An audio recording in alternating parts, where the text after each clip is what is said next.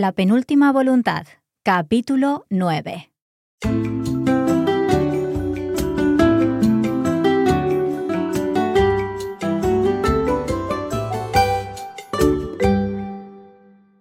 Hola de nuevo y bienvenidos a otro episodio de La penúltima voluntad. Yo soy Anabel. Y yo soy Mark. ¿Qué tal, Anabel? Yo muy bien y con ganas de saber qué dice esa pista. Sí, Carlos nos ha, pues, nos ha dejado o le ha dejado a Marta una nueva pista y queremos saber lo que ha escrito. Eso es, y a dónde va a llevar a Marta y qué va a pasar, no sé. ¿Su próxima ubicación?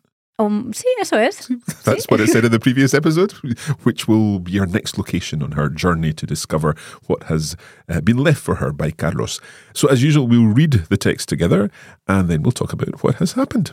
Pues vamos. Vamos a por ello. La penúltima voluntad, capítulo 9. La pista que encontró en la heladería fue fácil de interpretar. Tendría delito que no supiese a dónde debía dirigirse. Con una sonrisa tontorrona dibujada en los labios, Marta terminó de comer para dirigirse al teatro clásico. Se despidió, eso sí, de Quique y lo volvió a felicitar por el lugar. Tenía ganas de volver por allí y la próxima vez con Olga de la mano. En aquel papel escondido en el borde de la mesa, su padre, Carlos, había escrito una de las célebres citas de La vida es sueño, la gran obra de teatro de Calderón de la Barca. La vida es un hermoso sueño y lo quiero vivir despacio. Aquella cita estaba enmarcada y colocada en el comedor de la casa de sus padres. Había incluso formado parte de los votos matrimoniales de Carlos. ¿Quién hubiera pensado que Carlos era un romántico? A pesar de su relación turbulenta, Marta jamás dudó de los sentimientos de su padre hacia su madre. Ella lo era todo para él. También recordaba las incontables veces que habían asistido al teatro para verla, distintos directores y diferentes interpretaciones, pero con un texto similar. Su padre siempre insistía en ir cada vez que estaba en cartelera, pero las mejores adaptaciones solían estar en el teatro clásico. Aquel teatro era lo que había sido un corral de comedias en los siglos de oro. A pesar de que se había cubierto para tratar de protegerlo del temporal, el interior se conservaba como hacía años. Siendo Marta pequeña, nunca le prestó mucha atención, pero con el paso del tiempo se tuvo que reconocer a sí misma que era una construcción a la que tenía cariño por muchas razones. Hacía años, cuando ella estaba a punto de dar a luz, el ayuntamiento propuso el proyecto de derribarlo y construir oficinas. Argumentaron que el costo de las reparaciones no merecía la pena. Marta era de la opinión contraria, no obstante, en aquella época no pudo seguir el caso activamente, pero afortunadamente se logró salvar y todavía en la actualidad allí se representaban obras de teatro. El teatro clásico estaba a varias manzanas de donde se encontraba, más cerca del centro de la ciudad. Podría conducir hasta allí, pero le quedaba media hora de uso de aparcamiento en el museo. Marta, quien estaba emocionada por el juego y se moría de ganas de encontrar la siguiente pista, pensó que un paseo no le vendría mal. Al fin y al cabo, ya no pasaba tiempo en la capital. Se imaginaba que esta búsqueda del tesoro llegaría a su final en algún momento, pero no quería pensar en eso. Se estaba divirtiendo y ya empezaba a ver a su padre con nuevos ojos. Con ese deseo casi pueril de extender la diversión por unos momentos más, Marta se dirigió al teatro dando un rodeo. No echaba de menos el ruido o el agobio que la ciudad le producía, pero una pequeña parte de ella, aquella que había permanecido dormida hasta ese momento, se sentía como en casa. Cuando llegó al teatro clásico, Marta tuvo que reprimir una carcajada que burbujeaba en su garganta. En la fachada se anunciaba la próxima representación que llegaba al teatro, y por supuesto era La vida sueño. Ni en broma, pensaba Marta mientras se adentraba al teatro. No sabía cuál iba a ser su siguiente paso. Tenía que ir allí, pero una vez en el teatro estaba perdida, puesto que no sabía dónde buscar la siguiente pista. Para bien o para mal, no necesitó darle muchas vueltas, dado que en la entrada, justo al lado de las taquillas, había una gran fotografía de Carlos. Pretencioso fue la primera palabra que se le vino a la cabeza, pero resistiendo la tentación de poner los ojos en blanco, Marta se acercó para verlo de cerca. La fotografía era el recorte de periódico de una noticia de nivel nacional publicada hacía años. El artículo explicaba el papel que había tenido su padre para evitar la demolición del edificio y, por lo tanto, en salvar parte del patrimonio cultural del país. Marta se detuvo y decidió dedicarle unos momentos a la lectura del artículo. Carlos explicaba las acciones que habían tomado él y su estudio de arquitectura para proteger el teatro, así como las causas que lo llevaron a ello.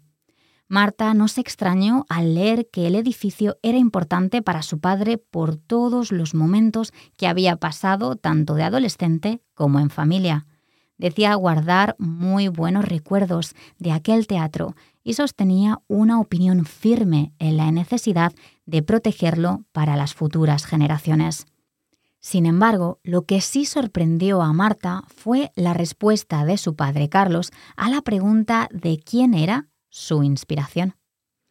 En la entrevista decía que su hija, es decir, Marta, que estaba a punto de dar a luz a su primer hijo, le había ayudado a ver el mundo de otra manera, la humildad con la que explicó el papel de Marta en su vida la dejó fría y la hizo sentirse miserable. El entrevistador entonces le hizo una pregunta sobre su relación con ella y Carlos lo comparó con uno de los rompecabezas que tanto le gustaba regalarle. Confesó que fue padre tarde y le costó trabajo adaptarse a su nuevo papel, decía que, al igual que los puzzles, fue probando distintas estrategias y formas de acercarse a su hija, pero que no siempre lograba hacer que las piezas encajasen. Y así fue como Marta encontró la siguiente pista. Al borde de las lágrimas, se daba la vuelta para dirigirse a la salida cuando su madre la llamó al teléfono.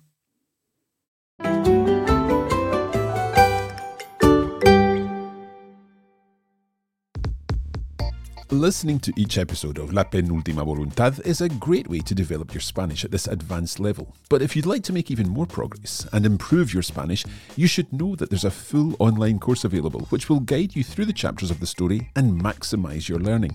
The online course features language study episodes in which Annabelle and I analyse the text of each chapter and discuss all the vocabulary and grammar. There's also an annotated text, which lets you read the chapter of the story and understand everything in detail. We provide a video version of the chapter, and to help you reuse the expressions you learn in the course in your everyday speaking, we've included our Taller Lingüístico audio episode for each chapter.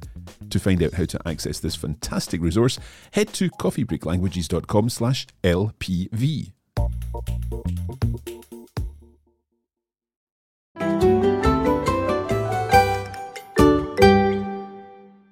Bueno, yo tengo que admitir que lo de la entrevista me ha parecido tierno, pero un poquito demasiado. Sí, estoy de, de acuerdo, completamente de acuerdo.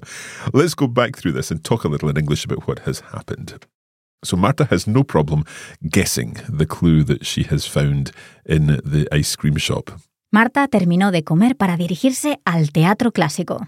So, on the little piece of paper that her father had left one hour ago, there is one of the famous quotes from La vida es sueño. This is a play written by the Spanish writer Calderón de la Barca. And you know, we studied Calderón de la Barca when I did my university degree on, on oh. Spanish, but I've forgotten everything about it now, I'm afraid. I would probably have recognized the, the, the phrase, perhaps. Uh-huh. The phrase is, La vida es un hermoso sueño y lo quiero vivir despacio. So it's easy for Marta to recognize this quote and where it comes from because it's quite important to her family. In fact, it's framed in her parents' living room and it was part, part of Carlos's wedding vows. También recordaba las incontables veces que habían asistido al teatro para verla. Her father would always go to the theatre to see it on stage, but the best versions are in the classical theatre where Marta is heading now. That theatre was almost destroyed by the time Marta was expecting Olga.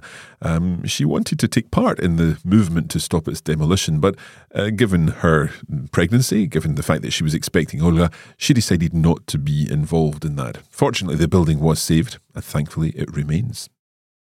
She arrives at the theatre not knowing what to expect the next clue to be, but she admits to herself that she is having fun. Se estaba divirtiendo y ya empezaba a ver a su padre con nuevos ojos. When she gets there, she goes inside, unsure about what to do next. However, what she sees in the entrance catches her attention. On the wall, Marta sees a picture of Carlos. She gets closer and notices it's a picture from the newspaper, and there's an interview attached to the picture. Carlos, it turns out, was one of the people who helped to prevent the building from being demolished, and in the article he explains his reasons. Decía guardar muy buenos recuerdos de aquel teatro y sostenía una opinión firme en la necesidad de protegerlo para las futuras generaciones. However, what surprises her the most is her father's answer to the question about who has been his inspiration. Carlos answered it was his family and his daughter. Then he described his relationship with Marta, comparing it to a jigsaw. Al igual que los puzzles, fue probando distintas estrategias y formas de acercarse a su hija, pero que no siempre lograba hacer que las piezas encajasen. Those lines give Marta the next clue, but she doesn't do anything because her phone rings. And that is the point that we leave the story at in this episode. Oh, well. No, she knows what, like, she's going now, but Yeah. I don't. She's she's been very. These past few clues have been really direct. She knows exactly what she's expecting, so it's, it's good. She's doing well. ah, no, no, yeah. I think better than me in the circumstances.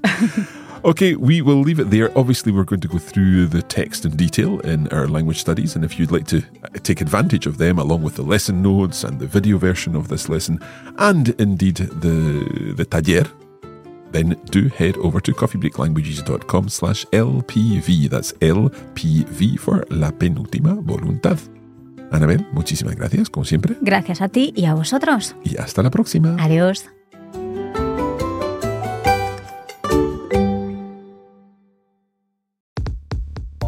You have been listening to a Coffee Break Languages production for the Radio Lingua Network.